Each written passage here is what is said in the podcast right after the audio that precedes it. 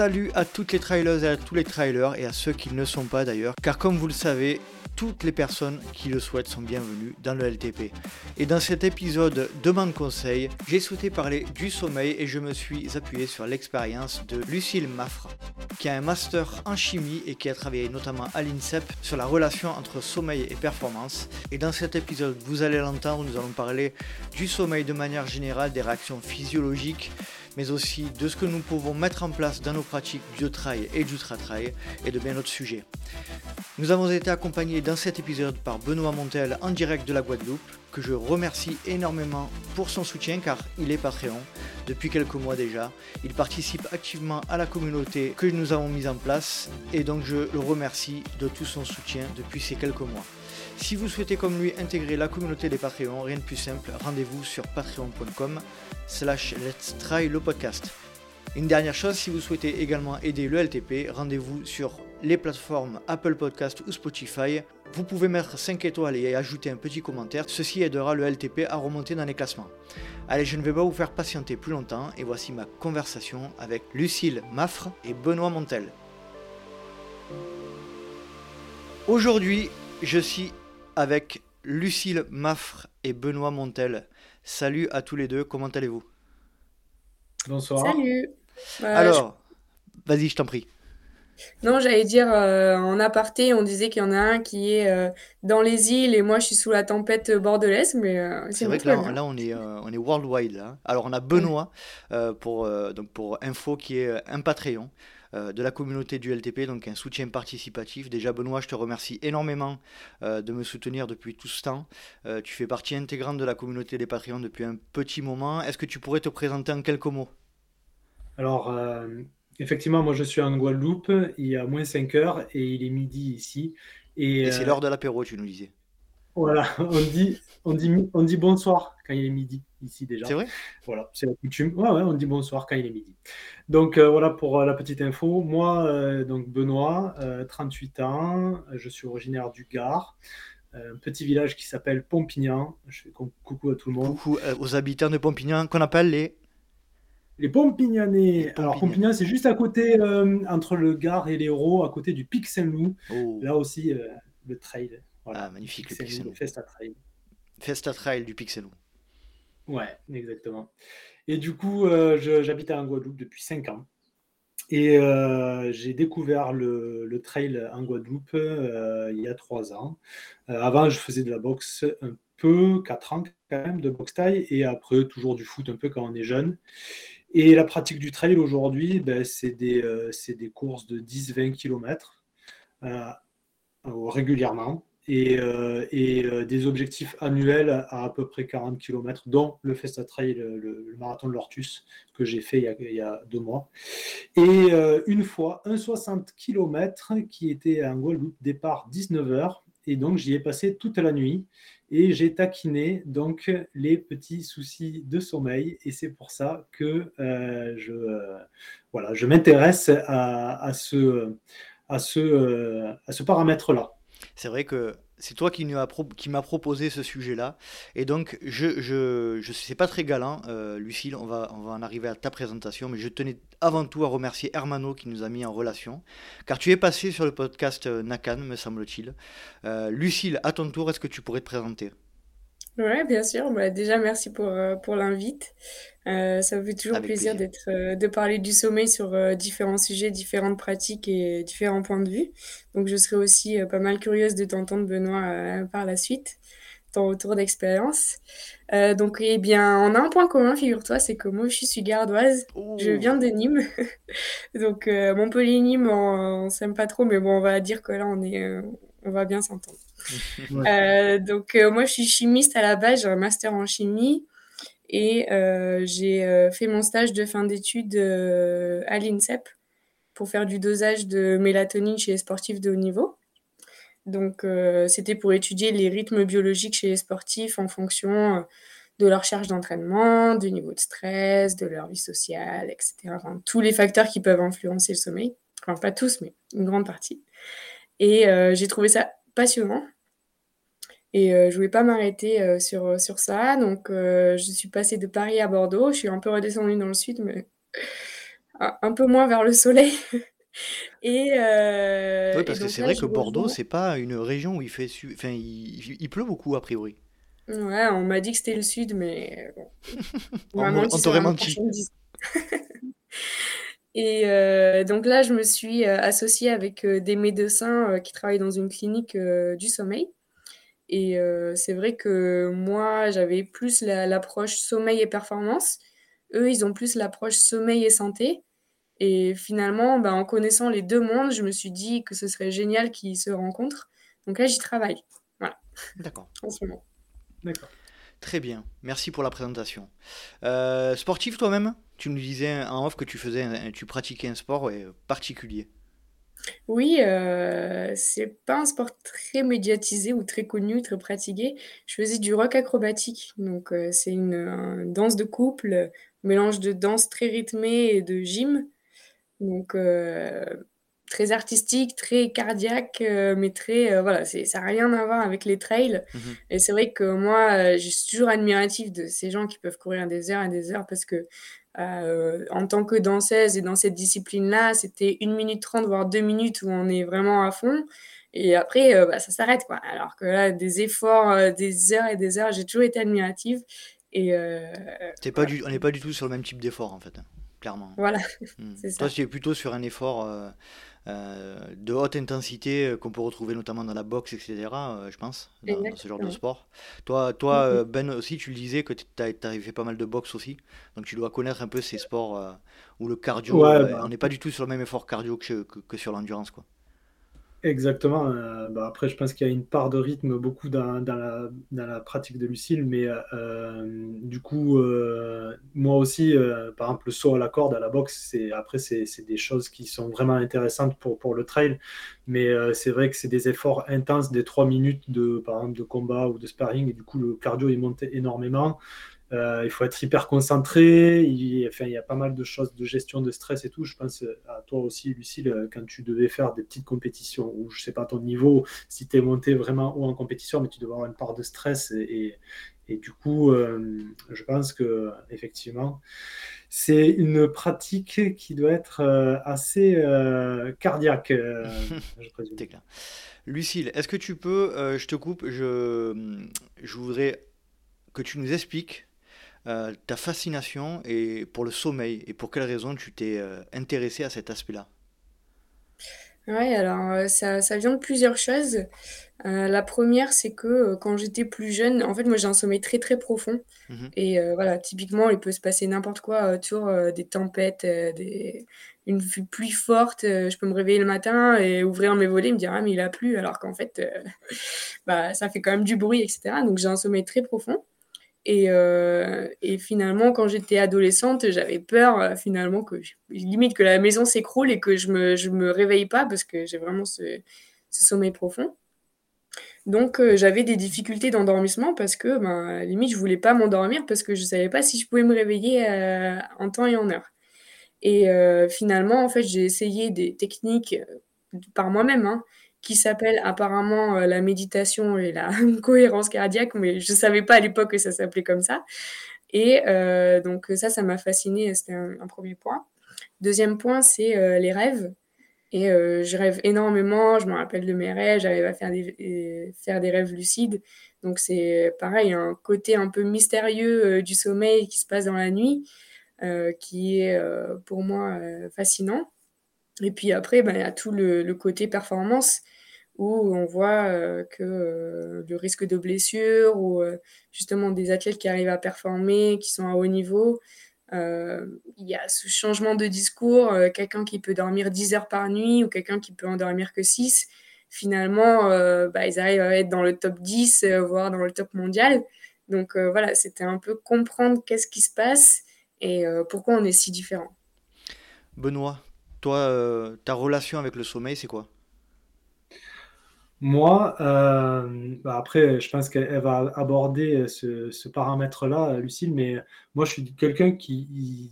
Je pars du principe qu'à partir de 8 heures de sommeil, pour moi, je commence à être reposé. Euh, je, j'ai des, des dettes de sommeil, je pense. bon, avant, j'étais un gros fêtard et du coup, je dormais peu. J'enchaînais avec le travail et j'arrivais à me passer du sommeil. Mais de plus en plus maintenant, j'ai l'impression que j'ai besoin de sommeil plus j'avance dans l'âge. J'aime bien dormir, voilà, c'est 8 heures minimum par nuit, et après une petite sieste vers vers 14 heures. Voilà. voilà ma relation un peu avec le sommeil. Et euh, par contre, je me réveille souvent. Voilà. Mais, euh, mais voilà, je n'ai pas non plus des insomnies euh, vraiment fréquentes. voilà. Mais, mais c'est quelque chose que j'aime bien dormir. Est-ce que tu peux Lucille nous expliquer, euh, alors question un peu bateau, euh, on va commencer par les bases. J'aimerais déjà commencer à expliquer comment ça va s'organiser cet épisode. On va parler du sommeil de manière générale. Hein. Euh, dans un deuxième temps, on va parler du sommeil à la veille d'une épreuve, ou les quelques jours avant. Et ensuite, on parlera dans une troisième partie du sommeil pendant une épreuve, et notamment pendant un ultra. Dans un premier temps, est-ce que tu peux nous expliquer à quoi sert le sommeil pour l'organisme, Lucille? Je sais que c'est une question un peu bateau, mais je pense que ça vaut le coup de, de quand même le préciser. C'est une question bateau et en fait, il y a des diplômes euh, qui en parlent pendant une semaine d'affilée, juste pour répondre à cette question. Donc, je vais essayer d'y répondre en deux minutes. Mais euh, qu'est-ce qui se passe pendant le sommeil? Plein de choses, euh, plein plein de choses, que ce soit au niveau de la mémoire, au niveau musculaire, au niveau cardiaque, au niveau digestif au niveau régulation des émotions, énormément de choses au niveau hormonal aussi. Donc euh, c'est vrai que dans l'état de veille, on a juste un état, c'est l'état de veille. Et euh, pendant le sommeil, on a plusieurs états, donc il y a plusieurs stades de sommeil. Et pendant ces différents stades, il se passe différentes choses euh, dans notre corps. Et très souvent, on a tendance à dire que on a tendance un peu à négliger le sommeil ou à réduire le temps de sommeil pour gagner en efficacité ou gagner en temps d'activité. Mais finalement, c'est pas trop réfléchir de la bonne manière parce que euh, au moins on dort, au moins on est efficace. Donc, euh, limite, euh, voilà, d'avoir une meilleure qualité de sommeil permettrait d'avoir une meilleure qualité de vie au quotidien. D'accord. Quels sont les Mais Du coup... Vas-y, vas-y, Benoît pardon, tu dis euh, au moins on dort, au moins on est efficace. Mais du coup, euh, au plus on dort et plus on est efficace, je fais une nuit de, de 12, 15, 20, pas, 20 heures, mais 15 heures de sommeil. Enfin, au bout d'un moment, je pense que trop dormir aussi, euh, ça peut. Oui, bien sûr, il y, a des, il y a des pathologies du sommeil hein, qui existent, hein, de, des gens qui dorment trop. ça s'appelle les hypersomnies. Donc après, à savoir d'où ça vient, etc. Donc là, c'est vraiment physiologique il y a un dérèglement euh, biologique euh, qui fait que euh, bah, la personne dort trop. Donc là, ça, ça peut poser problème, oui, en effet. De s'endormir à n'importe quel moment sur la route ou quoi, c'est vrai que ça peut être difficile, ça peut être gênant. Donc du coup, il y a Après, de, de, dormir pas assez, c'est gênant aussi. C'est pour ça que généralement, ils donnent des fourchettes en fonction de la tranche d'âge dans laquelle vous vous trouvez, de dire voilà, le mieux c'est de dormir entre temps et temps. en dessous, c'est pas, c'est pas très bon, et au-dessus, c'est pas très bon non plus. D'accord. Euh, est-ce que tu peux nous expliquer, alors je sais que ça va être une question encore un peu compliquée, mais les, les, les, principes, les principales euh, réactions chimiques, les principales hormones qui sont, euh, qui sont sécrétées et qui, qui, font, qui font en sorte qu'on rentre dans un état de sommeil. Ouais, alors il y, en a, il y en a deux en particulier qui se, qui se croisent en fait, la journée et la nuit. Il y a euh, le cortisol et la mélatonine. Donc la mélatonine, c'est l'hormone en fait qui, est sécrétée toutes les 24 heures, plus ou moins. Euh, et, c'est ça en fait qui fait que bah, tous les jours, quasi à la même heure, on est censé s'endormir euh, à ce moment-là. Parce qu'on a un règlement hormonal qui toutes les 24 heures revient. souvent, il y a ce que je fais souvent la différence aussi, ce qui est important, ce qui euh, souvent pose problème aussi dans la société, c'est les gens qui sont plutôt du matin ou plutôt du soir ou plutôt en intermédiaire. Donc ceux qui sont plutôt du matin, ils ont tendance à reculer cette horloge-là, donc ils ont plutôt une horloge qui est de 24 heures, voire un peu moins. Alors que ceux qui ont tendance à se coucher plus tard ou euh, être du soir, ils ont tendance à avoir une horloge qui est un peu de 24 heures, voire plus. C'est-à-dire qu'ils ont tendance voilà, à se décaler en fait de plus en plus tard euh, au fur et à mesure que les jours avancent. Mhm. Donc la mélatonine, elle a son pic, euh, son plus haut pic la nuit, en milieu de nuit. Et c'est pour ça que euh, on a tendance à dire qu'il faut se coucher pas trop tard, parce que si on se couche en plein milieu du pic de mélatonine, bah, c'est pas optimal, on va dire. Le but, c'est de s'endormir vers le début. Ça fait comme une cloche, en fait.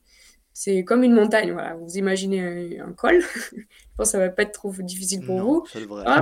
vous mettez au début du col, là, boum, vous endormez, vous montez tout en haut et puis vous redescendez et puis là, vous... c'est le matin. Et euh, donc, quand il y a le pic de mélatonine en milieu de nuit, il y a le creux du cortisol qui remonte après, lui, en miroir euh, pendant la journée. Donc, le cortisol qui atteint aussi un pic pendant la journée et la mélatonine qui atteint son creux pendant la journée. Donc, en fait, cortisol et mélatonine sont les, les, exacts opposés, quoi. Exactement.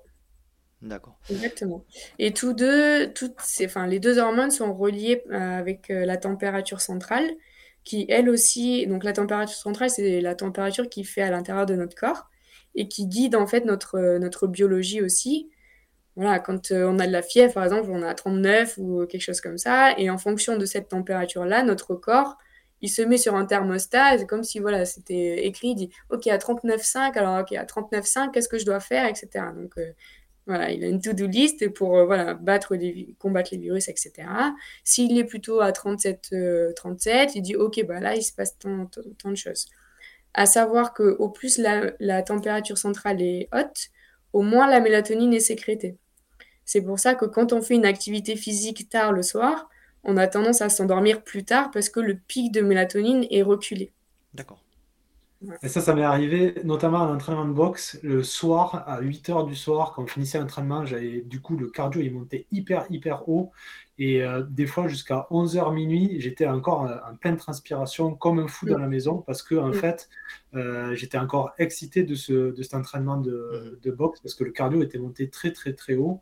Et du coup, ça, ça m'amène un peu juste à la question comment tu arrives à définir du coup, euh, quand est-ce qu'il faut se coucher euh, par rapport à ton pic de, de, mélatonine Ouais, parce que du coup, tout le monde n'a pas le même. Euh, moi, je peux me coucher à 8 h ou à 11 h ou alors est-ce que tout le monde a le même à minuit en fait?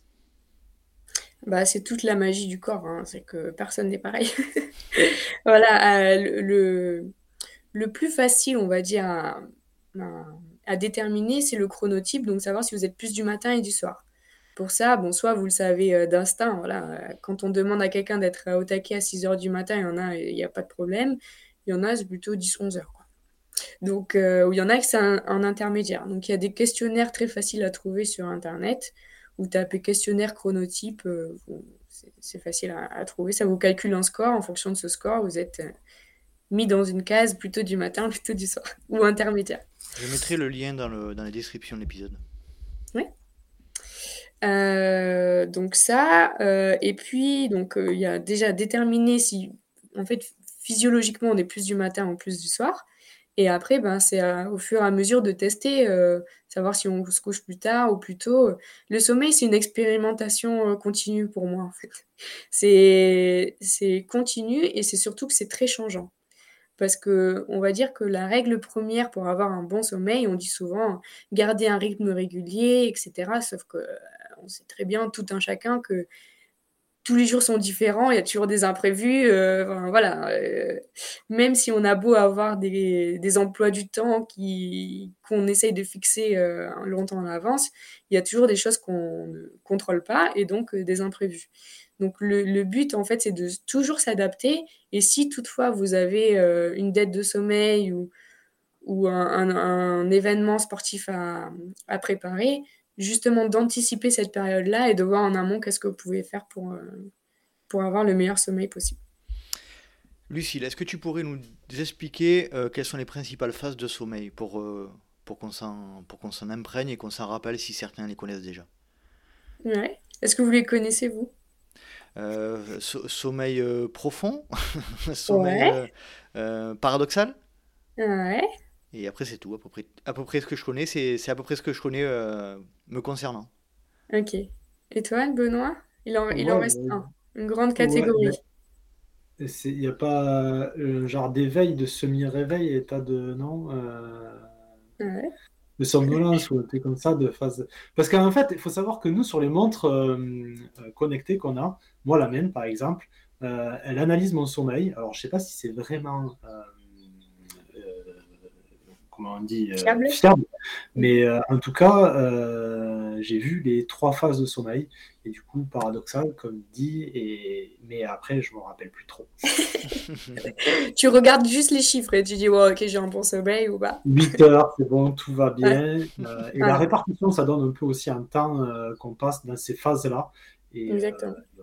Donc, euh, on va dire qu'il y a trois grandes catégories de sommeil, enfin de stades. Il y a le sommeil léger, le sommeil profond et le sommeil paradoxal. Le sommeil léger, lui, il est divisé en deux petits stades, le stade 1 et stade 2. Le sommeil profond, c'est le sommeil, le stade 3. Et le sommeil paradoxal, c'est, on l'appelle aussi le REM, pour Rapid Eye Movement, parce que souvent dans le sommeil paradoxal, vous avez les yeux qui bougent comme ça euh, rapidement vous pouvez voir très facilement sur vos animaux domestiques, les chats, les chiens, etc. Ils ont mhm. toujours ces, ces yeux euh, rapides qui bougent là. Mhm. Et euh, donc là, vous pouvez dire Ah, il est en sommeil paradoxal. en plus, ça fait bien, ça fait bien dans les jeans. Oh, il est en sommeil paradoxal. voilà. Donc en fait, pendant la nuit, euh, donc ces stades-là se succèdent, sachant qu'en milieu, en début de nuit, il y a beaucoup plus en pourcentage de sommeil, de sommeil profond. Ok? Un cycle se termine toujours par un sommeil paradoxal. Donc, si je fais mon, début de nuit, je fais stade 1, stade 2, sommeil profond, sommeil paradoxal. Là, j'ai fait un cycle. D'accord. Un cycle, ça peut durer entre euh, une heure et demie et deux heures, selon les, les personnes. C'est pour ça qu'il y en a qui peuvent dormir 6 heures, et il y en a, il leur faudra pousser jusqu'à 8 heures pour avoir le même nombre de cycles. C'est ça aussi qui différencie. Et au fur et à mesure qu'on avance dans la nuit, donc il y a moins de sommeil profond, il y a plus de sommeil paradoxal. Le sommeil paradoxal, c'est un, sommeil qui porte bien son nom, parce que, enfin, c'est un stade qui porte bien son nom parce que y a l'activité cérébrale est similaire à l'activité de veille.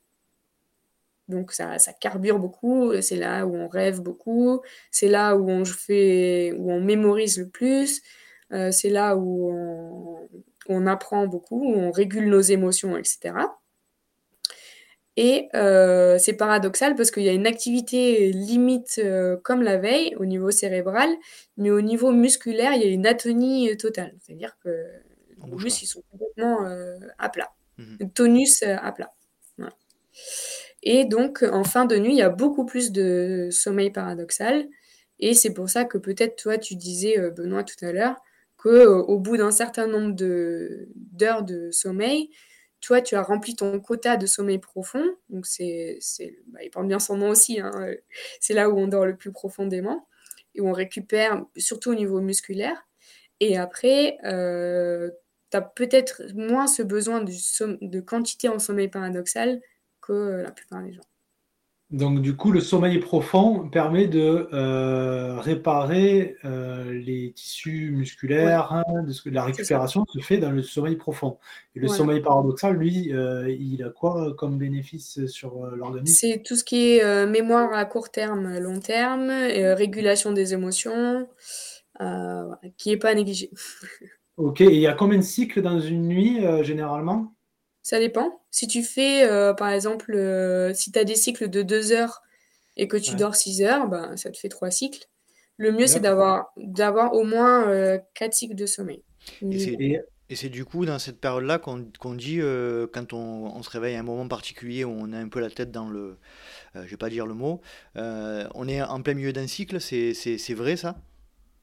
Alors là, donc le sommeil léger, c'est généralement, on a, ce stade-là que vous pouvez peut-être voir à l'endormissement, où on a un peu des hallucinations. Euh, voilà, donc ça c'est vraiment la, la phase d'endormissement. Donc le sommeil léger, mais on peut nous réveiller à tout moment.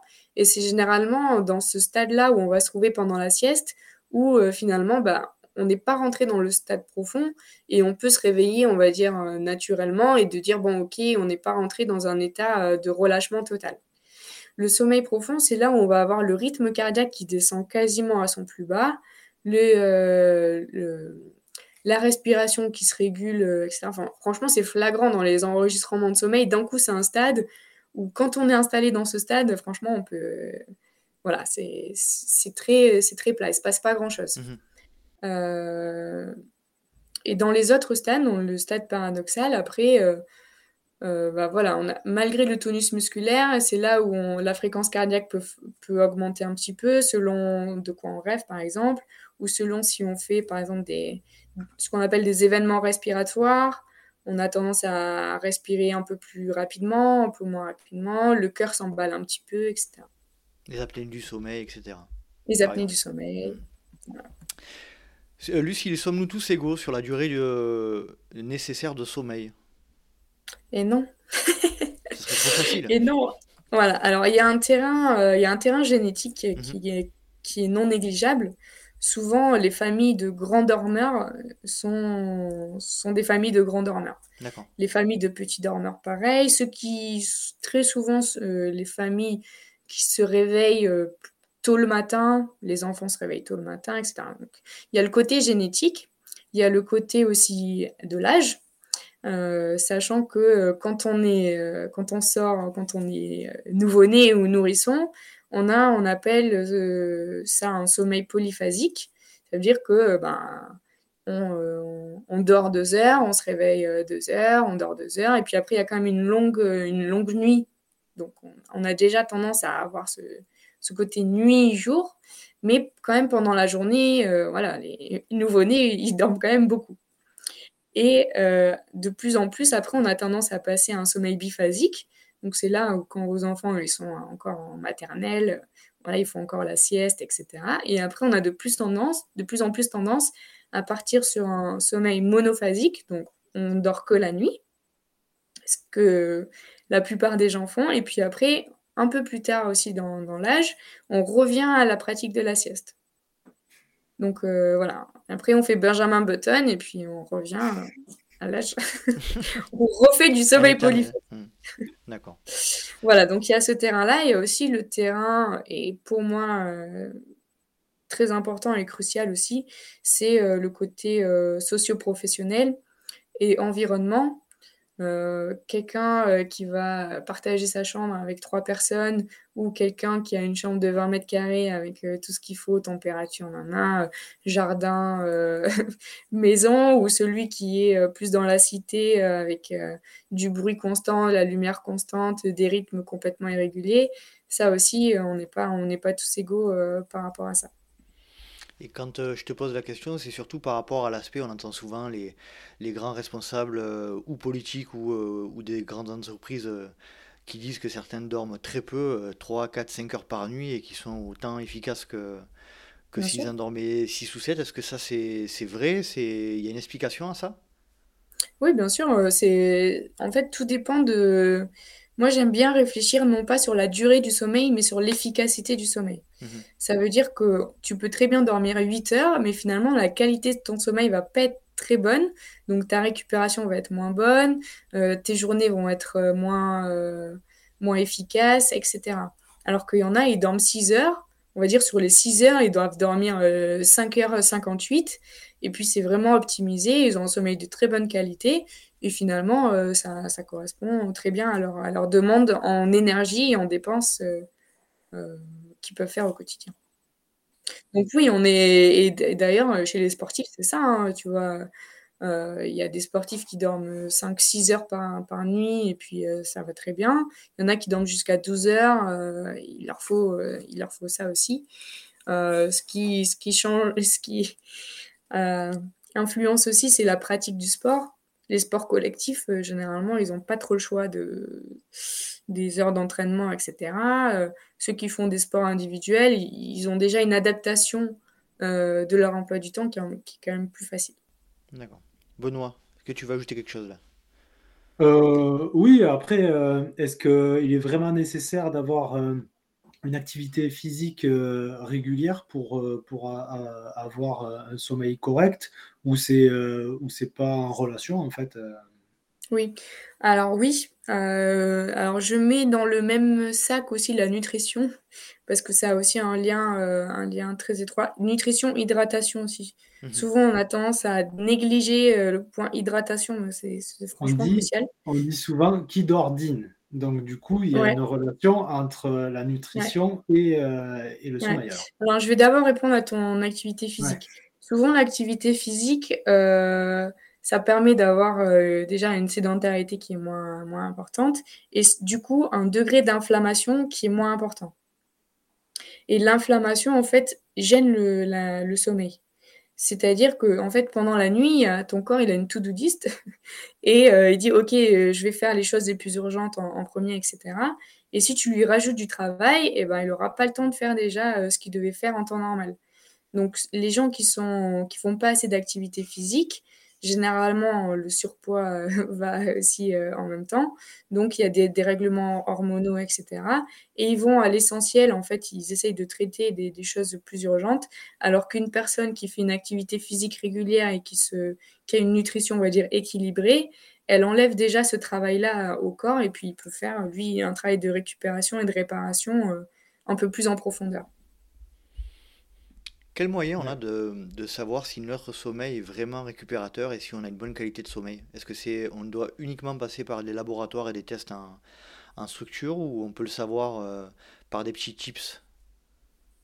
Alors, il y a, deux choses importantes à, enfin, qui selon moi, hein, c'est toujours mon, point de vue, mais chacun voilà, pense ce qu'il veut. Euh, selon moi, le sommeil, en fait, il se mesure à, deux temps différents. Le premier temps, c'est le plus facile à évaluer pour tout un chacun, c'est pendant la journée. Si vous êtes somnolent, alors il y a aussi une différence à, faire entre somnolence et fatigue. Souvent, on arrive chez le docteur et on dit oh, Je suis fatigué. Oui, enfin, on est plus somnolent que fatigué. On va faire un trail, euh, voilà, on fait 60 km, oui, on va être fatigué.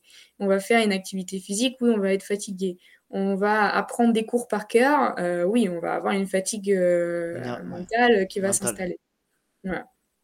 Par contre, la somnolence, c'est différent.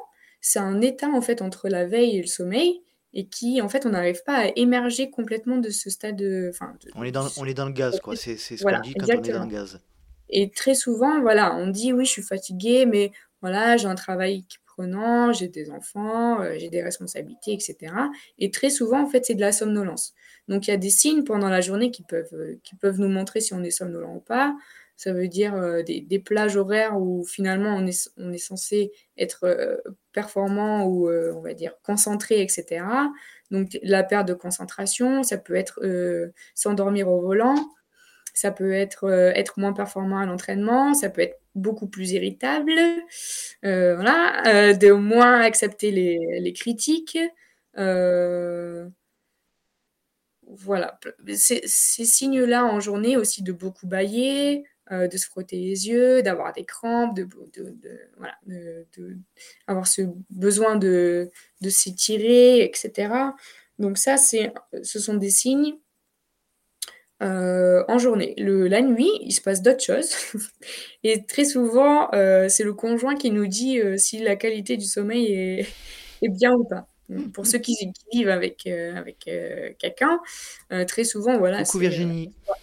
Soit, il ronfle beaucoup, soit il bouge beaucoup, soit il se réveille et il me réveille, soit il va aux toilettes trois fois par nuit, soit il se réveille pour manger un yaourt ou du chocolat ou des pop-corn, j'en sais rien, voilà. Mais voilà, c'est ces signes-là qui, pendant la nuit, font que ça va fragmenter le sommeil et le fait de fragmenter le sommeil va diminuer l'efficacité du sommeil et donc diminuer la qualité du sommeil. Donc oui, forcément, les mondes connectés, etc., vont vous donner euh, des, données. Euh, apprendre un peu avec des pincettes, forcément. Alors, il y a des mondes connectés, parce que les mondes connectés, souvent, elles font pas que ça, elles font pas que le sommeil. Elles font aussi euh, chronomètre, enfin, après, je, ne sais pas, réveil, euh, Cardio, tu peux un message, tu peux appeler, euh, enfin, voilà, j'en ai pas, mais hmm. j'ai vu. donc, c'est vrai que pour. En fait, le sommeil, c'est tellement complexe, et je pense que je, voilà, j'en parle un petit peu comme ça. Mais c'est tellement complexe que pour enregistrer le sommeil, il y a quand même des gens qui se sont pas vus pendant plusieurs années pour euh, mettre en place des méthodes d'enregistrement qui soient fiables et, euh, et, reproductibles, répétables, enfin tout ce que vous voulez. Mhm. Et donc c'est vrai qu'il y a certaines montres connectées ou certaines euh, montres, on va dire, qui se rapprochent le plus possible de la méthode de référence, mais ce n'est pas du, 100%. Quoi. Mhm. À savoir que en fait, la, première erreur souvent que les gens font, c'est que quand on utilise, nous, des montres pour enregistrer le sommeil, on le met sur le poignet non dominant. Ça veut dire si vous êtes droitier, il faut la porter euh, sur le poignet gauche. Si vous êtes gaucher, la porter sur le poignet droit. Très souvent, en fait, euh, rien que d'avoir euh, la montre sur notre poignet de prédilection, bah, ça fausse déjà les, résultats. Donc c'est peut-être un petit tips à, à, donner. Je sais pas, Benoît, sur quel poignet tu portes ta montre connectée, mais... sur mon bras gauche, je suis droitier, donc sur mon bras gauche, c'est... Ok, bah parfait. Mais pareil, après, je, ça, donne, ça donne une idée euh, sur la qualité du sommeil, mm. mais euh, c'est comme tout, euh, comme toutes les infos, il faut le prendre mm. avec des pincettes. Et effectivement, je pense qu'il y, a des, il y a des centres professionnels pour pouvoir étudier ça. Et, mm. effectivement, après, tous les signes que tu donnes peuvent alerter sur une mauvaise qualité, une mauvaise gestion du sommeil. Effectivement. Voilà, c'est vrai que donc très souvent, en fait, on n'apprend pas à l'école euh, comment dormir. Euh, même nos parents, ils nous disent pas. Enfin, personne nous dit euh, comment, comment faire.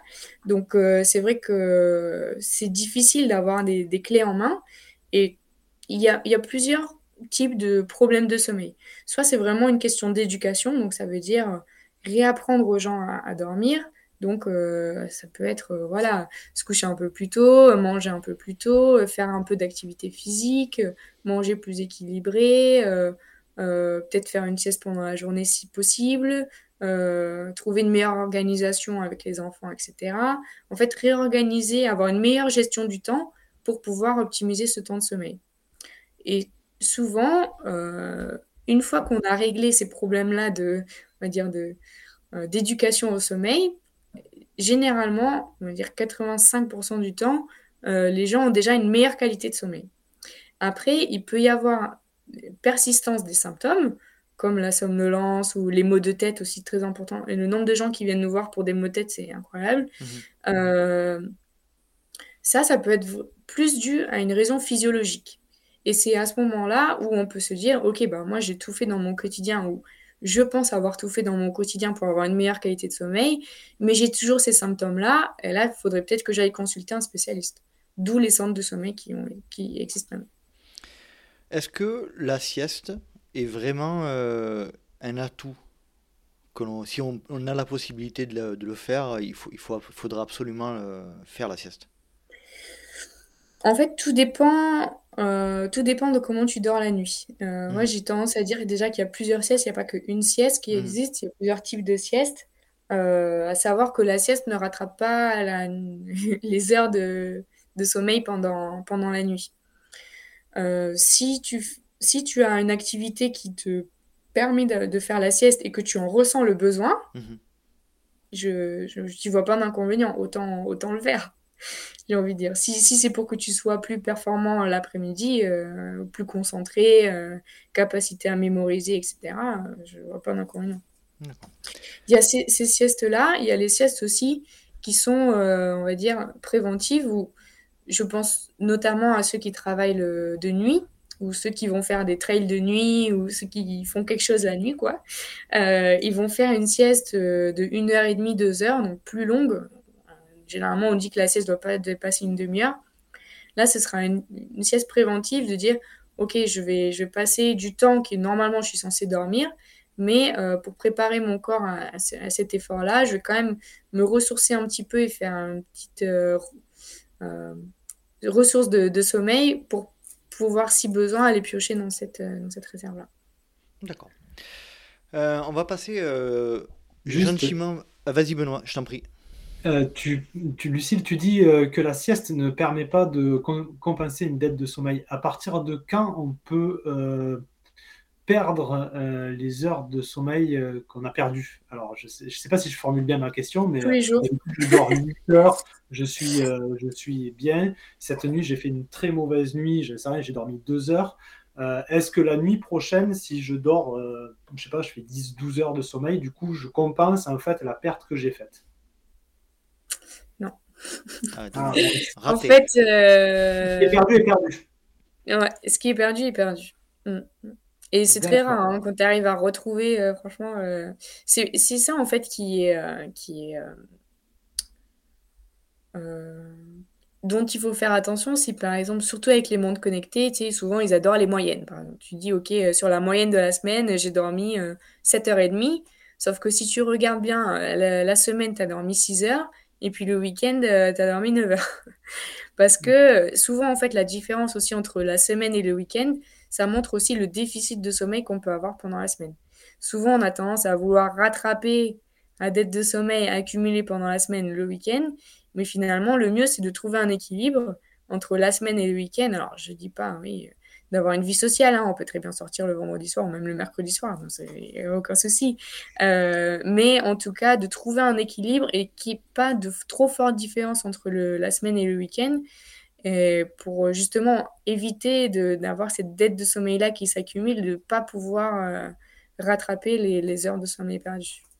Moi, ce que, j'ai une réflexion qui semble plus ou moins logique et sage à l'approche de la quarantaine.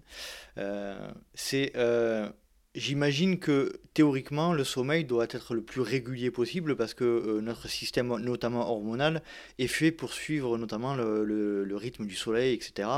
Donc je pense que c'est un lien de, de, corrélation. Est-ce que tu confirmes que l'idéal est d'être le plus régulier possible dans ses heures de coucher, dans ses heures de lever, y compris le week-end? Oui, bien sûr. Ben, comme tu dis, en fait, notre corps fonctionne énormément sur le système hormonal. Et le système hormonal est fait sur un cycle de 24 heures, donc un rythme circadien. Euh, entre autres, hein, pour, pour, certaines hormones, il y en a, ça va être sur, euh, sur deux jours, il y en a, ça va être sur une semaine. ça, dépend, ça dépend des types d'hormones. Mais L'analogie que j'aime bien prendre, c'est euh, souvent quand les femmes prennent un moyen de contraception, on leur dit de prendre une pilule tous les jours à la même heure pour que justement bah, les hormones se règlent au même moment et qu'il y ait moins de risques de tomber enceinte, par exemple. Mmh et ben, le sommeil, c'est pareil. Si tu décales ne serait-ce que d'une heure ton, ton, sommeil, et ben, imagine toutes les cascades de, de biochimiques ou chimiques qui peuvent se décaler aussi en même temps. Sachant que dans le corps, c'est franchement, c'est un, un, jeu d'équilibre constant. C'est-à-dire que s'il y a un, un, déséquilibre quelque part, ça va compenser quelque part, qui va compenser quelque part, etc. Alors que si déjà on envoie la, la même information tous les jours à notre corps, eh ben, il est déjà un peu plus rassuré et il est un peu moins, euh, il est un peu moins perturbé. Donc euh, on, peut dire que la stabilité, euh, la stabilité est l'ami du corps humain, bien qu'on ait, on quand même un corps qui soit quand même apte à, s'adapter, malgré tout. Mais pas sur cet aspect-là, quand même. Exactement. Alors, comme je disais tout à l'heure, hein, on, bien, on a beau avoir euh, des agendas prévus à l'avance, etc., il y a toujours des imprévus. Donc, je suis en fait pour avoir un rythme régulier, mais savoir s'adapter aussi. Mmh C'est un peu si on reste euh, tout le temps dans notre zone de confort, euh, nous, voilà, en tant que sportif, on le sait très bien. Si on reste dans cette zone-là, on ne pourra pas forcément progresser, etc. Mais dans la limite du raisonnable. On va pas dire, OK, bah, cette nuit, euh, je, fais, je fais nuit blanche, bah, comme on a pu faire quand on était jeune, hein, finalement. on l'a bien fait, on a survécu. Mais de plus en... Enfin, le sommeil, c'est vital dans tous les cas. Donc, si on manque de sommeil, dans, la, dans, la, dans le long terme, il y aura forcément des répercussions. Euh. Il y a un vrai danger même, il me semble, à manquer vraiment de sommeil. Il y a, des, euh, euh, j'ai entendu certaines histoires où on torturait les gens avec le manque de sommeil. Bien sûr. Bien sûr, c'est en fait c'est il faut comprendre que sans sommeil il n'y a pas de, de veille. Enfin, c'est un peu bizarre de dire ça, mmh. mais le sommeil est tellement crucial pour tellement de choses que, euh, que oui, ça devient un moyen de torture de ne pas, de pas dormir. Quoi. On le, mm. quand on dort pas, voilà, on est fatigué, on, ne supporte plus rien, on n'arrive pas à tenir sur nos jambes, on a des hallucinations, et c'est souvent les trailers, ils peuvent raconter ça aussi, ou les oh. navigateurs, donc où ils voient des trucs sortir de l'eau alors qu'ils sont tout seuls, hein, mais euh, voilà, ça peut procurer ce genre de choses aussi. On va passer gentiment à la partie plutôt sport et notamment trail, euh, parce que c'est un podcast de trail, le, LTP. Euh, quel rôle joue le sommeil tout d'abord dans la récupération sportive et ensuite dans un deuxième temps dans la performance sportive? Je pense que les deux sont un peu liés d'ailleurs. Ouais, bah, le sommeil, c'est, euh, ça a été reconnu en fait comme une, des principales stratégies de récupération les plus efficaces avec l'immersion en eau froide et la nutrition. parce que ben, de, par tout ce que je vous ai dit avant, hein, le sommeil, euh, c'est euh, réparation des dommages musculaires, euh, mémorisation, donc pour tout, tout, ce qui est, par exemple, de gestes répétitifs, et eh ben, c'est pendant le sommeil qu'on va, qu'on va les, les accumuler. Mmh ça va être régulation des émotions, ça va être diminution du risque de blessure aussi de, considérable sachant que quand on dort mieux, ben, on a des meilleurs réflexes, euh, on peut prendre des meilleures décisions, euh, on a une capacité à réagir euh, plus rapide. Donc tout ça fait que la performance est augmentée parce que notre concentration et notre, nos muscles sont, sont requinqués pour pouvoir performer le, mieux possible. Benoît, toi, euh, en ce qui concerne ton activité physique euh, et sportive, notamment par rapport au trail, tu dors bien après, euh, après une bonne séance? Imaginons que tu la fasses un peu, un peu tard. Alors, oui, je je dors bien. C'est surtout le souci, c'est avant une compétition où ben, ce, facteur de préoccupation, on va dire, pas forcément on en parlera juste après. Juste D'accord. mais, mais, en ce qui concerne notamment la récupération et, Comment tu, comment tu pas de souci, au contraire, euh, ça, me fait, ça me fait du bien euh, après un, trail. Euh, je me sens vidé, en fait, en gros, d'émotions et de. Et du coup, effectivement, je prends le sommeil comme, comme un bon ami. voilà. Donc, non, c'est vraiment, c'est vraiment une clé essentielle de la récupération. Effectivement, je suis d'accord, j'ai pas de souci avec ça. Moi, c'est pareil, je, dès que je fais une séance un peu tard le soir, je n'ai pas de souci particulier à dormir. Ça m'empêche pas de dormir, a priori. Par rapport à ce que tu disais tout à l'heure, ça colle pas trop pour, pour mon cas. Ça dépend en fait. Euh, alors, sachant que les hommes et les femmes sont différents, qu'à différentes, euh, à l'âge différent aussi, c'est différent. Euh, c'est très lié en fait aussi à la température centrale quand on fait du sport, on, est excité déjà euh, mentalement. Après, ça dépend de la séance que tu fais hein, le mmh. soir. Euh, et euh, physiquement, voilà, on a, donné, donc notre corps se réchauffe aussi.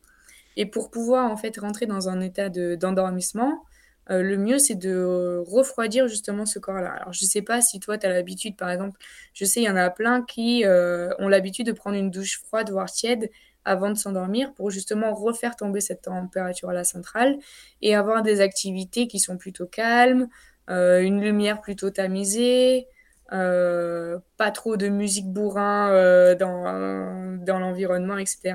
Ce qui fait que tous les éléments de ton environnement vont aussi donner l'information à ton corps que bah, il peut entamer le processus d'endormissement. Mmh Alors que si tout autour lui dit vas-y, on est au taquet, etc., bah, lui, il va rester au taquet et puis il va faire en sorte que tu restes éveillé. En fait, on a tendance à croire que le sommeil vient par lui-même, mais en fait, on, est acteur, nous, de notre endormissement. Alors, il y a deux choses, en fait. Euh, ce qu'on on appelle ça le double balancier. Ça veut dire qu'il y a le côté circadien, euh, donc le côté hormonal qui revient toutes les 24 heures. Donc ça, on va dire, on peut pas... ça revient, quoi. Mmh. C'est... Mais par contre, oui, nous, on peut influencer sur notre sommeil, c'est sûr de par euh, l'activité physique, de par les relations sociales, de par la lumière hyper, hyper important, euh, de par l'activité et le repos, de par les prises alimentaires. Ça aussi, c'est un, c'est comme si on, donnait, euh, c'est comme une communication sans parole à notre corps, quoi. Mmh on lui dit, bah, on prend des prises alimentaires régulièrement tous les jours à la même heure, et ben notre corps, il sait que, bim, c'est le matin, c'est l'après-midi, etc. Est-ce qu'il y a des, études scientifiques, euh, je pense que tu dois euh, les connaître, vu que c'est ton domaine de prédilection, euh, qui prouvent et qui montrent la baisse des performances liées à, une baisse de, un manque de sommeil? Est-ce qu'on arrive à faire des, relations Oui, il y en a plein. Il y en a plein. Donc, il y a soit le baisse de performance, soit le baisse de, réflexe. Tout dépend, en fait, dans quelle discipline ont été faites ces études. Euh, dans le tir à l'arc, par exemple, c'est la précision qui était, qui était moins bonne. Euh, dans le basket, euh, c'était plus de blessures aux chevilles, aux, doigts, etc. Parce que ben, on a moins de le temps de réaction est, diminué. dans le badminton aussi, c'était une précision beaucoup moins importante par rapport à la trajectoire du volant.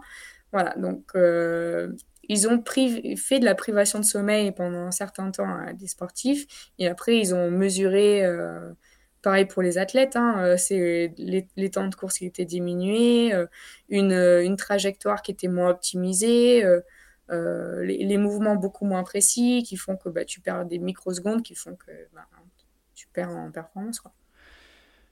On va se placer dans le contexte du, de l'avant-compétition. Lucille, je vais te donner le, l'honneur de commencer euh, à, nous, à, nous, partager ton expérience avant une compétition donc de rock euh, acrobatique, c'est ça que tu disais tout à l'heure. Euh, comment tu te sentais toi? Comment tu arrivais à gérer cet aspect-là? Cordonnier, le, Cordonnière la plus mal chaussée? Ben non, en fait, alors moi c'est vrai que j'avais, ben, pour répondre un peu indirectement à ta question de tout à l'heure, j'ai fait des compétitions nationales, internationales, etc. Donc il y avait quand même un niveau de stress et puis des titres à remettre en jeu, etc. Donc euh, voilà.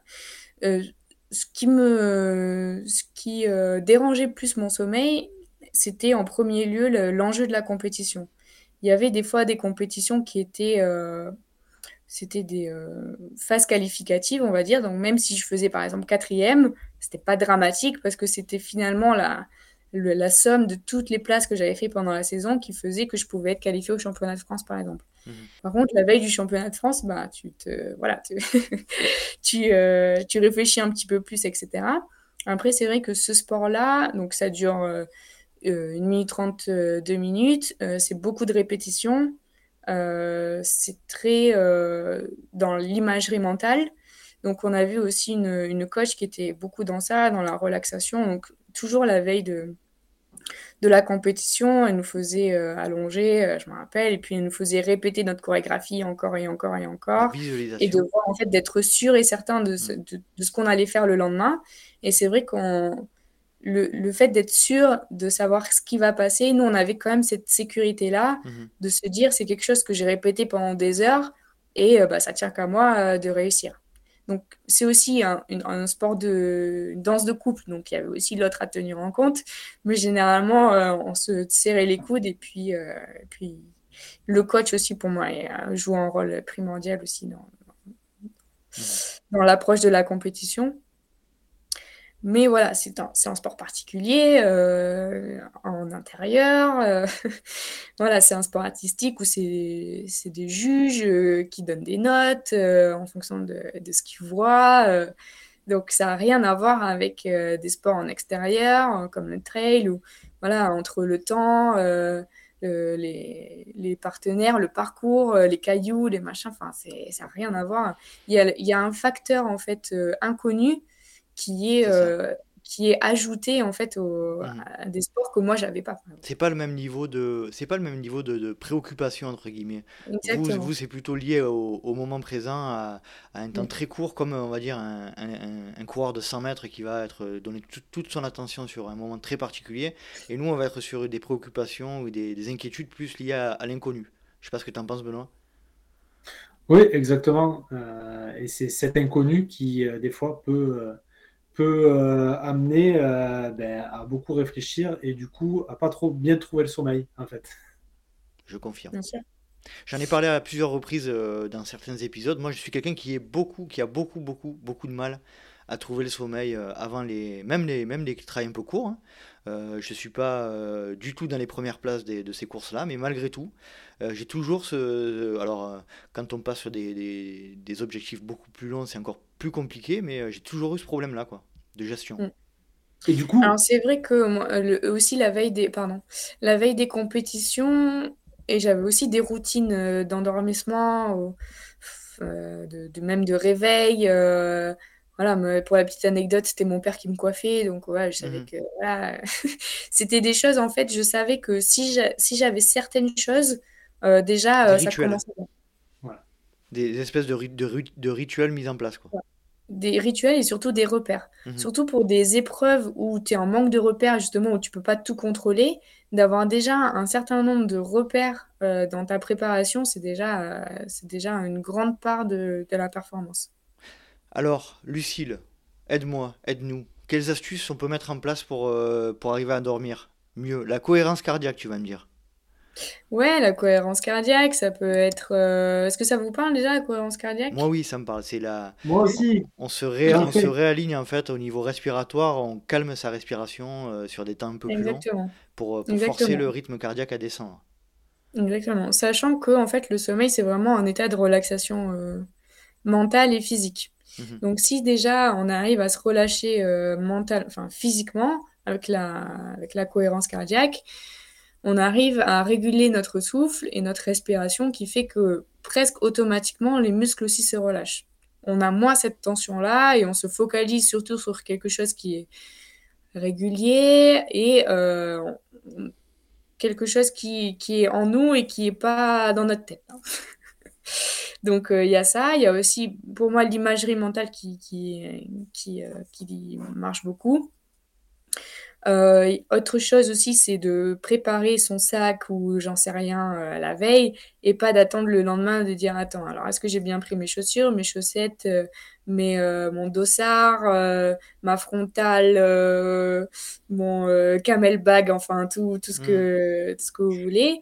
On connaît des sur le trail. Tu danses du rock, mais tu connais beaucoup de- d'équipements de trail. Bravo. Merci, merci.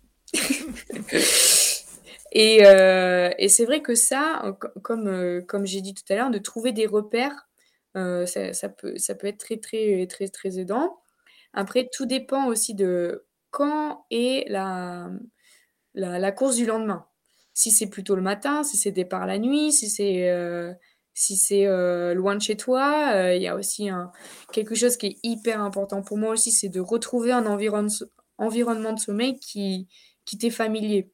Alors, bien sûr, quand on est à l'hôtel ou quand on fait un Airbnb ou quand on est en maison d'hôte, on ne peut pas retrouver 100% le confort qu'on a chez nous, que ce soit euh, notamment au confort de la literie, au niveau du bruit, de la lumière, euh, etc. Mais de déjà retrouver un confort de, de sommeil et d'être dans un environnement qui est propice au sommeil, ça pour moi c'est hyper important. Benoît, tu voulais dire quelque chose? Oui, euh, juste, tu parlais d'imagerie mentale, juste des fois, voilà, une petite, euh, une petite idée euh, de, de qu'est-ce que tu peux conseiller en imagerie mentale. Et j'en profite juste pour glisser une question. Là, on parle de la veille, mais en fait, je présume que c'est pas euh, la veille qu'il faut bien dormir, mais c'est une semaine, deux semaines, c'est quelque chose comme l'alimentation, comme on a parfois entendu sur le podcast sur euh, l'alimentation. C'est pas quelque chose qu'il faut se soucier la veille. Je présume que c'est quelque chose qu'il faut travailler régulièrement pour, euh, pour euh, arriver le jour J euh, en forme. Ouais, bien sûr. Alors, pour répondre à ta première question, l'imagerie mentale, ça peut être en fait des exercices très précis que tu as pu faire à l'entraînement, par exemple. Je sais pas, par exemple, sur la descente, euh, de, vraiment être concentré sur ses appuis, etc. En fait, de, se, de se refaire des exercices comme ça et que le moment où tu, le jour J où tu seras confronté à, à cette, euh, à cet exercice, à cette difficulté, à cet obstacle, de te dire, OK, je, sais comment faire, pas 100%, hein, il y a toujours un- une part d'inconnu, mais de refaire en fait ces, ces exercices-là pour que ton corps en fait imprègne aussi. C'est pas parce que tu fais pas l'acte que ton corps il, s'est- il imprègne pas ce que, ce que tu dois faire. Et euh, Il vaut mieux que là, moi, je suis... l'imagerie mentale soit positive euh, pour favoriser l'endo- l'endormissement euh, ou la relaxation euh, pour l'endormissement. Là, effectivement, on parlait plus de l'imagerie mentale liée à l'endormissement. euh, l'imagerie mentale, euh, la visualisation pour, pour s'aider à s'endormir. Ouais, alors moi ce qui marche énormément, c'est de s'imaginer euh, du noir. Ah ouais. Du noir et en fait de, de faire en sorte que tout soit noir parce qu'il y a forcément des images qui vont venir, alors, ça peut être tout et n'importe quoi, mais en fait faire en sorte que hop, on écarte et euh, à chaque fois qu'il y a quelque chose qui arrive, en soit fixer un point noir ou faire en Mhm. sorte qu'il grossisse au fur et à mesure, mais de voir tout noir et franchement après ça vide Ah, le... j'essaierai ça. Ouais. J'essaierai. Moi, j'avais la technique, la fameuse technique de d'imaginer, euh, en, euh, en, en mettre l'imagerie mentale, euh, l'imagerie avec la, la cohérence cardiaque, c'est-à-dire euh, au même rythme que, j'im- que je respire, je- j'imagine par exemple une, une plage, toi ça doit te parler Benoît, en Guadeloupe, une plage qui, qui avance sur le, sur le sable et qui recule, et ça, ça marche plutôt bien chez moi. Ouais, mais il est à la plage tous les jours, euh, qu'est-ce que tu veux qu'il imagine? T'es pas fou. Et le soleil et les cocotiers. Et le soleil. C'est vrai. Voilà, Euh, donc et, donc, pour, répondre à ta deuxième question, euh, oui, le sommeil, c'est du, c'est du long terme. Et c'est ça qui est difficile à, à, à comprendre en tant, en tant qu'être humain aussi. C'est souvent, on dit la veille pour le lendemain, etc. Et tout ce qui est à long terme, on a difficulté à, à se le représenter. Et très souvent, il y en a qui, qui me disent, des sportifs, ah, mais moi, j'ai jamais autant performé que le jour où la veille, j'ai dormi 4 heures. Oui, mais pourquoi pas hein? C'est peut-être tu as battu ton record ce jour-là, mais les autres nuits, tu as dormi 4 heures aussi? Hmm. Et souvent, ils me disent Ah ouais, mais non, d'habitude, j'ai un bon sommeil, etc. Donc, oui, si, si il y a une stratégie aussi de, de, sommeil qui a été mise en place, c'est de faire de la. Comment on dit? De la. Je, l'ai en anglais. Euh, sleep banking, en gros, c'est de la réserve de sommeil. Mmh et donc, euh, le, but, c'est de se forcer, entre guillemets, à, accumuler du sommeil, même euh, un peu plus que, que ce qu'on a, pour finalement anticiper, en fait, une période où on va, un neutral trail ou quelque chose comme ça, où pendant, je euh, je sais pas, 15 heures ou 20 heures ou 24 heures plus, on va puiser dans les réserves. Et comme on a fait des réserves de sommeil, eh ben, on va pouvoir piocher dans ces réserves. Alors que si on est déjà en dette de sommeil avant même de commencer la course, eh ben, on risque d'avoir quelques difficultés ou nécessité de faire des siestes ou des pauses ou des hallucinations ou euh, les réflexes moins bons, etc. Donc ça, on en a parlé. Et euh, donc, on peut surcompenser un sommeil avant euh, une épreuve. Donc ça marche pas dans un sens, mais ça peut marcher dans l'autre. C'est-à-dire on peut, on ne peut pas récupérer tout ce qu'on a perdu, mais on peut, on peut l'économiser quoi entre guillemets. Ouais, c'est ça. Et c'est très souvent en fait, moi j'encourage énormément les sportifs à faire des calendriers à l'année et limite de se faire un calendrier de sommeil. c'est notamment ce que j'ai fait avec le nutritionniste de, l'INSEP que je salue. Tu peux le citer. Ouais, Valentin Lacroix que je salue. C'est lui qui m'a fait rencontrer Armano, tout ça. Donc, euh, et euh, euh, en fait, il avait fini l'année dernière un peu sur les rotules, il avait plein de projets, il n'arrivait pas trop à, trouver son équilibre. Et finalement, ce que je lui ai demandé de faire, c'est de faire un planning prévisionnel à l'année. Alors, encore une fois, hein, il y a plein de points d'interrogation, etc. Mais les stages, souvent, c'est à des dates arrêtées. Euh, les grands rendez-vous de trail, c'est des dates arrêtées, etc. Et donc, je lui disais, voilà, tu as ces, essais, hein, des échéances-là. Essaye de te faire des plannings de sommeil pour dire, OK, là, je vais être en dette à mort. Donc, peut-être trois semaines avant, je vais essayer de dormir un max pour justement euh, piocher un, peu dans ces réserves. Et très souvent, ce que je disais aussi, c'est ne surtout pas négliger l'après. Parce que très souvent, on se dit, OK, il y a une échéance, voilà, euh, cet été, hop, euh, le lundi, je repars. souvent, quand, quand on a une haute demande en énergie, il y a souvent un contre-coup et à ne pas négliger. Alors, de se prendre 2-3 jours hein, après l'événement et, en fait, alors, sans, sans prétention, mais il m'a dit qu'il allait quand même beaucoup mieux. qu'il allait quand même quoi? Qu'il allait quand même beaucoup mieux. D'accord. Hmm. qu'il arrivait à mieux gérer aussi, il a appris à se connaître, à connaître ses signes de fatigue, à savoir le nombre d'heures qu'il devait, euh, devait dormir. Donc, toutes ces choses-là, en fait, qu'il a appris au fur et à mesure. Et après, il a adapté en fonction de ses besoins et de son emploi du temps pour pouvoir, en fait, avoir un sommeil qui, qui soit euh, adéquat. Tu as euh, de l'expérience de suivi d'athlètes d'ultra-endurance? Là, on va parler d'ultra-endurance de manière générale, des gens qui font du sport pendant euh, plus de 24 heures, euh, comme nous, qui sont un peu particuliers, hein, on va dire, les ultra-trailers. Et est-ce que tu, tu as cette expérience-là de suivi, toi? Alors, je pleure, mais non. Pas encore. Mais si, en tout cas, il y en a qui veulent, franchement, je suis, je suis hyper, hyper intéressée. Sachant que la, on va dire, chaque sport est spécifique et euh, chaque conseil que je pourrais donner en sommeil va déjà être différent pour une personne qui pratique le même sport mmh et encore différent pour une personne qui pratique un sport complètement plus dans l'extrême, avec des, avec des, des demandes en énergie qui sont, euh, qui sont incomparables avec quelqu'un qui fait un match tous les 15 jours, par mhm. Quelle est la particularité qu'il y a dans nos sports d'endurance où on est privé de sommeil pendant un moment et, euh, et, pendant, et pendant ce laps de temps, on doit faire du sport, c'est-à-dire à quoi on doit faire attention? C'est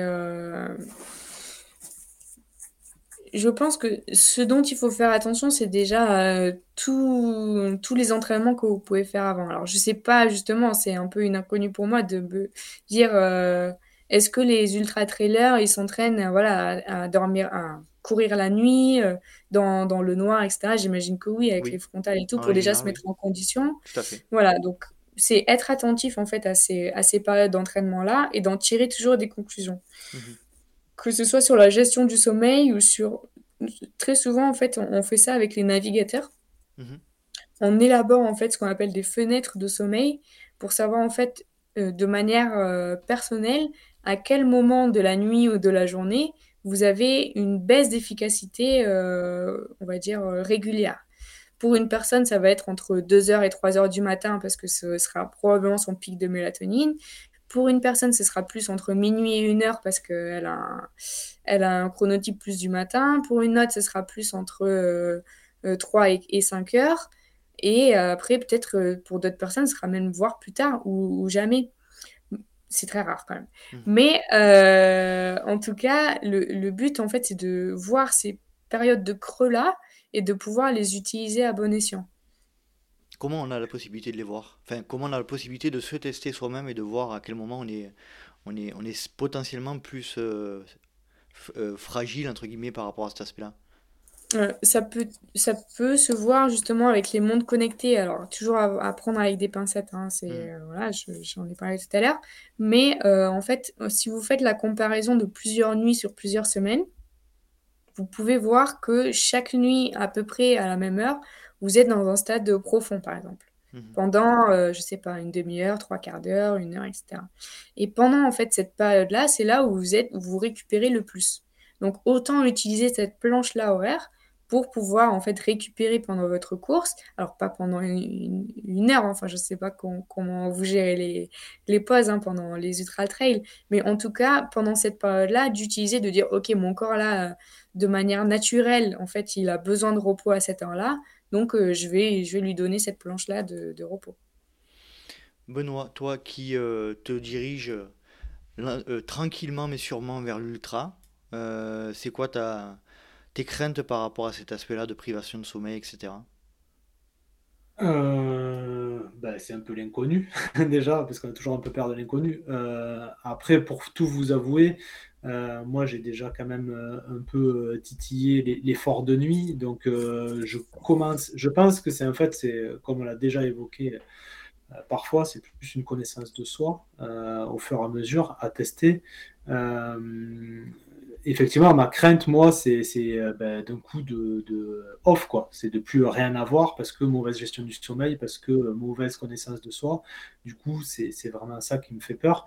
Et du coup, moi, ce que j'aurais aimé savoir, c'est est-ce qu'on peut s'entraîner à ne pas dormir? Ou en tout cas à moins dormir. C'est-à-dire que euh, est-ce que je peux faire des entraînements, comme tu l'as dit, euh, ben, euh, de nuit et puis de créer une dette de sommeil Voilà. Est-ce que, est que ça, ça peut faire partie d'une phase de préparation quand, par exemple, on a un objectif, on sait que, je sais pas, je vais faire 120 km et est-ce que ben, 3-4 mois avant, ben, je vais faire une nuit complète en courant, en évoluant dans la nature Voilà. Déjà, ça, et est-ce que ça a un intérêt? Dans le cadre d'un entraînement? Bah, pour moi, 100% euh, oui, parce que euh, le but, c'est quand même quand tu fais une course de la terminer, je pense, mmh et de justement être, de faire en sorte que pendant la course, tout se passe pour le mieux possible. Donc, au plus tu auras fait des expériences avant, au plus tu sauras euh, justement dire, ok, là je dois faire une pause, je ne dois pas faire de pause, etc. Et autant le faire pendant la nuit parce que c'est à ce moment-là où tu cours. Surtout que voilà, pendant la nuit, il y a énormément de fluctuations. On l'a vu, les stades 1, 2, 3, sommeil paradoxal, etc.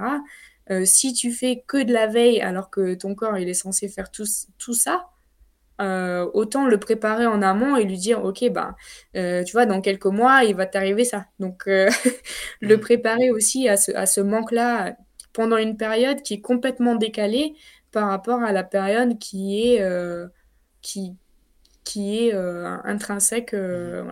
Et c'est notamment le cas pour les décalages horaires les personnes qui font des décalages horaires et qui font des trails, je sais pas, en Asie, je pense qu'il doit y en avoir, et qui partent peut-être une semaine avant pour se recaler, etc.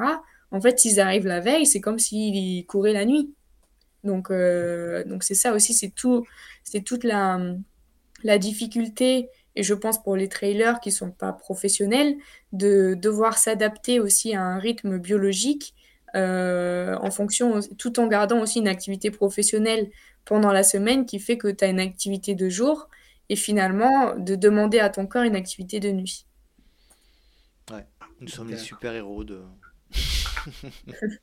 Mais par contre, l'entraînement de nuit, euh, je pense qu'il vaut mieux quand même euh, essayer de le faire avec quelqu'un parce que ça peut être dangereux euh, à un moment donné de plus avoir la lucidité en cas de, non-éveil.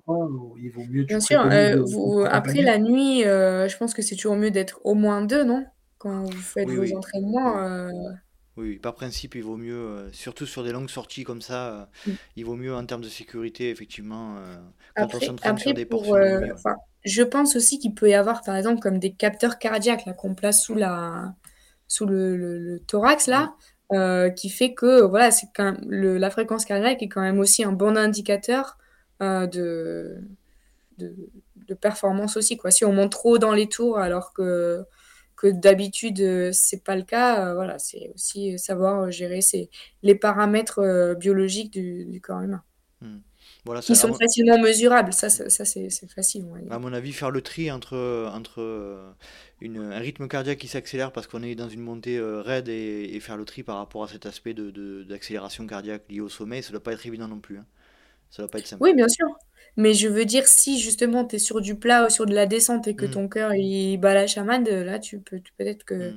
voilà ou si si par exemple euh, au niveau euh, de la concentration euh, t'es pas du tout optimal aussi voilà c'est c'est jauger en fait de voir aussi jusqu'où tu peux aller une capacité d'adaptation mais aussi sans forcément aller jusqu'à la blessure.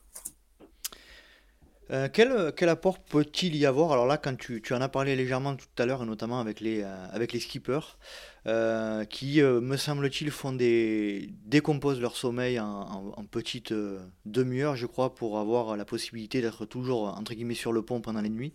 comment font-ils Et est-ce que nous, en ce qui concerne les ultras, est-ce qu'il y a un réel intérêt à faire des petites siestes de temps en temps pour nous requinquer?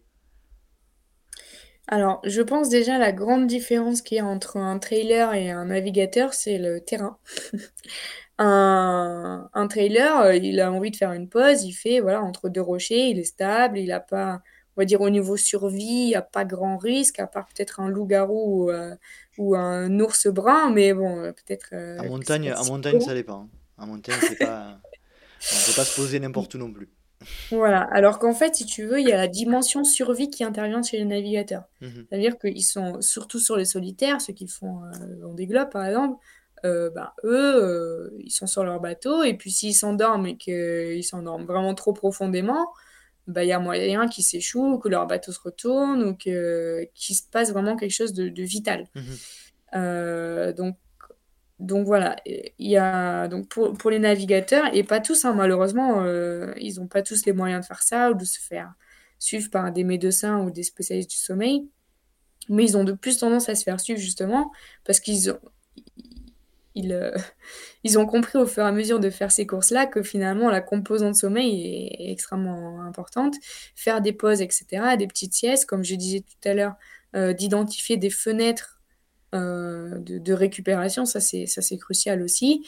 Et surtout, en fait, ils s'entraînent aussi sur la terre ferme avec des avec des messages en fait, des, soit des messages, soit des des sons en fait en fonction du danger qu'il y a sur leur bateau. Et surtout en fait pour se réveiller des, des siestes, par exemple, si tu identifies une fenêtre où tu tombes directement en sommeil profond, on a dit tout à l'heure que le sommeil profond portait bien son nom et que si tu tombais dans ce sommeil-là, pour sortir de ce sommeil, il fallait vraiment soit une secousse, soit euh, mmh. voilà, euh, un son qui soit vraiment très, euh, très, comment on dit? Révélateur d'une urgence, si tu veux.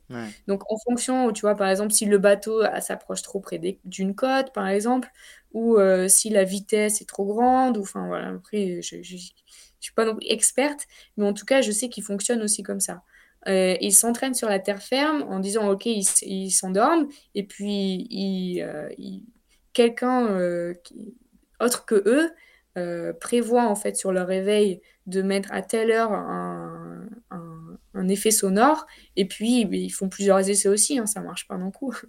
Donc, euh, mais bon, c'est sur les ultra trails, on n'a pas cette, notion-là de. Alors oui, on est tout seul. Euh, faire une, une, performance de, continue, euh, extrême, mais il n'y a, pas cette notion de survie-là. Donc oui, faire des cesses régulièrement euh, si tu en as besoin, euh, bien sûr. Avoir euh, ces stratégies aussi de, de, de, réserve de sommeil aussi en amont. mais franchement, c'est très difficile de vous dire quelque chose très, très général mmh.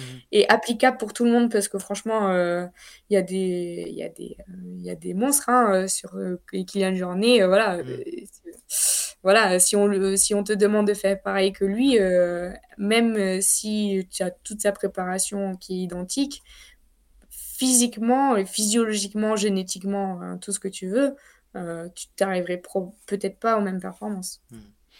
Et Donc c'est vraiment très particulier. Moi, souvent, 100% du temps, quand je donne des, des, des, conseils en sommeil, je... alors oui, je pars de, de principes généraux. Je de vérité euh, générale. Mais en tout cas, à chaque fois, je suis obligée de faire de la personnalisation parce que chacun, tout le monde a ses objectifs, tout le monde a ses, a ses, euh, blocages. Ça peut être aussi euh, voilà, un problème physique, une cheville qui va pas très bien, un genou qui est un peu bancal. Est-ce que c'est mieux que je fasse un effort continu? Ou est-ce que bah, pour mon genou, je sais que si je m'arrête, je vais pas repartir? Voilà. Il y a aussi la dimension physique qui entre en jeu, forcément. Ok, Benoît, est-ce que tu voudrais rajouter quelque chose? On arrive tranquillement à la fin de l'épisode là. Euh, oui, donc euh, là, ce que tu viens de dire, c'est qu'en gros, on peut pas, tu peux pas dire euh, est-ce qu'il vaut mieux faire des micro des micro sommeils que ou alors une, un sommeil de, de, une heure sur un ravitaillement. Je présume, c'est, je, je, du coup, je synthétise ce que tu viens de nous dire là. On est bien d'accord? Tu peux pas nous, nous conseiller vraiment de faire ça. Bah, en fait, après, tout, tout dépend aussi de l'objectif que tu te fixes dans ton trail. Si ton objectif, c'est de finir premier, j'imagine que le but, c'est de faire le moins de postes possible. Si ton objectif, c'est de finir en un temps euh, X ou Y, euh, oui, bah là, tu peux te, te, faire des pauses et de dire, OK, ben, sur, euh, je sais pas, sur 30 heures d'épreuve, eh ben, je dors une demi-heure par-ci, une demi-heure par-là, mais ça, tu peux l'établir. Et si on ne si on veut pas dormir, et est-ce que physiologiquement, on peut, alors je ne sais pas, ma question va peut-être paraître bizarre, mais est-ce qu'on peut courir en dormant? C'est bête. Euh, alors, moi, en fait, je parle juste de mon vécu. C'est qu'à un moment donné, j'ai fait un 43 km et c'est pareil, c'était de nuit. Et à 4 heures du matin, je commençais à, être un zombie. En fait, je marchais dans la, jungle et je ne pouvais pas courir. Mais je me suis dit, le, on était en groupe. Le groupe était devant et il y avait deux personnes derrière. Et j'ai dit, ben, je continue à marcher. Et en fait, je marchais et je dormais 30, 30 secondes, même pas, mais 20 secondes, hop, je me réveillais. Hop, et je savais que c'était la période où euh, j'avais besoin de sommeil un peu, mais je savais qu'une fois que j'avais passé cette période, euh, ce moment-là, j'allais pouvoir repartir. Et c'est ce qui s'est passé en fait, c'est que au bout d'une demi-heure, ben, j'ai recommencé à courir et le jour s'est levé et là je pouvais continuer un kilomètre. Donc en fait, ma question elle est est-ce que tu crois qu'on peut repousser ce sommeil-là euh, tout en marchant, en ayant une activité euh, physique. Oui, bien sûr. Je pense que le, gros avantage de la course, c'est que c'est c'est quelque chose de très répétitif. Donc, euh, au niveau des jambes, si tu, si tu fais, si tu demandes à ton corps pendant 24 heures, ou comme tu dis, je ne sais pas combien de temps c'était là, mais de faire tout le temps le même, le même geste, peut-être que ton, ton cerveau, il peut se mettre dans un autre état qui fait que enfin, tes jambes vont continuer de courir. Souvent, on entend ça. Hein. Mes jambes continuent à courir, mais mon cerveau était complètement ailleurs. Donc c'est ça aussi le, fait de faire des sports répétitifs, c'est que ton cerveau après il peut aller ailleurs. Donc soit tu te mets dans un, état en fait de, repos extrême, donc tu as l'impression de courir, de dormir, mais tu, tu tombes pas de sommeil. Ou si tu tombes de... Enfin, il y a deux, selon les stades de sommeil aussi, tu as un tonus musculaire qui est plus ou moins, qui est plus ou moins euh, grand. D'accord. Donc, en fonction du stade aussi dans lequel tu t'endors, ça peut être du sommeil très léger, tu vois, ce sommeil-là juste après la veille, où c'est, voilà, tu peux te réveiller euh, d'un coup, mais tu es quand même en, train de continuer à faire ton truc. Je pense, euh, là, je m'avance peut-être, mais ce qui pourrait être euh, une hypothèse aussi, c'est peut-être l'auto-hypnose, que ton corps, en fait, il se met dans un état là d'auto-hypnose et voilà, tu continues à faire ton truc et quand même ton cerveau, il se, il se, il se calme. Quoi. Qui se passe, par exemple, quand on conduit, des fois, euh, on ne sait plus où c'est qu'on a mis. On dit, mais comment je suis arrivé là euh, alors que voilà, c'est. On se réveille. Ouais. Ok. D'accord. Très bien. Lucille, merci beaucoup. Est-ce que tu voudrais rajouter quelque chose euh, pour terminer le, notre entretien? Ben, Prenez soin de votre sommeil. Hein. Bah oui, hein, je crois que c'est clair. Hein. Ah, et puis voilà, en fait, le, le sommeil, moi, je, je, le prends vraiment comme un jeu. Et bon, c'est peut-être ma, ma, manière de voir la vie aussi en général, de, de, de le voir comme un jeu et de dire, voilà, euh, j'ai fait ça, ça n'a pas forcément fonctionné, mais peut-être que si j'essaye ça, etc. Donc n'hésitez pas aussi à vous, à vous renseigner, ou si vous avez des questions, je reste entièrement disponible aussi. Donc, euh, donc voilà, prenez ça comme un jeu, et puis euh, un jeu et un enjeu aussi de performance. Bah, c'est une belle, un beau mot de la fin. Merci je suis trop fière de moi. C'est ah super. Le sommeil est un jeu. Prenez le sommeil comme un jeu. C'est vrai. C'est beau. Euh, Lucille et Benoît, merci énormément pour ce temps passé ensemble. On a appris plein de choses. C'était hyper intéressant. Et puis on mettra le lien vers, euh, vers, ton, vers tes coordonnées, Lucille, si tu le souhaites, pour, euh, pour que les ultra-trailers qui le souhaitent te contactent. Merci beaucoup. Ça marche. Merci. Merci Nico. Passez une bonne soirée ou après-midi et bon apéro, Benoît. Merci. bonne soirée à vous. Ciao, merci. Salut. Et voilà, cet épisode est à présent terminé. J'espère que vous avez passé un agréable moment en compagnie de Lucille et Benoît, que je remercie pour le temps qu'ils ont accordé au LTP. Si vous souhaitez rejoindre le Let's Try podcast sur les réseaux sociaux, rien de plus simple, rendez-vous sur Let's Try le podcast sur Facebook ou Instagram. Et vous pouvez également me suivre sur LinkedIn ou Strava à Nicolas Guilleneuf. J'espère vous retrouver pour un prochain numéro du LTP et d'ici là, vous le savez, je le répète, mais je le répéterai encore, si vous pensez que c'est impossible, faites-le. Oui, faites-le pour vous prouver que vous aviez tort. Salut, salut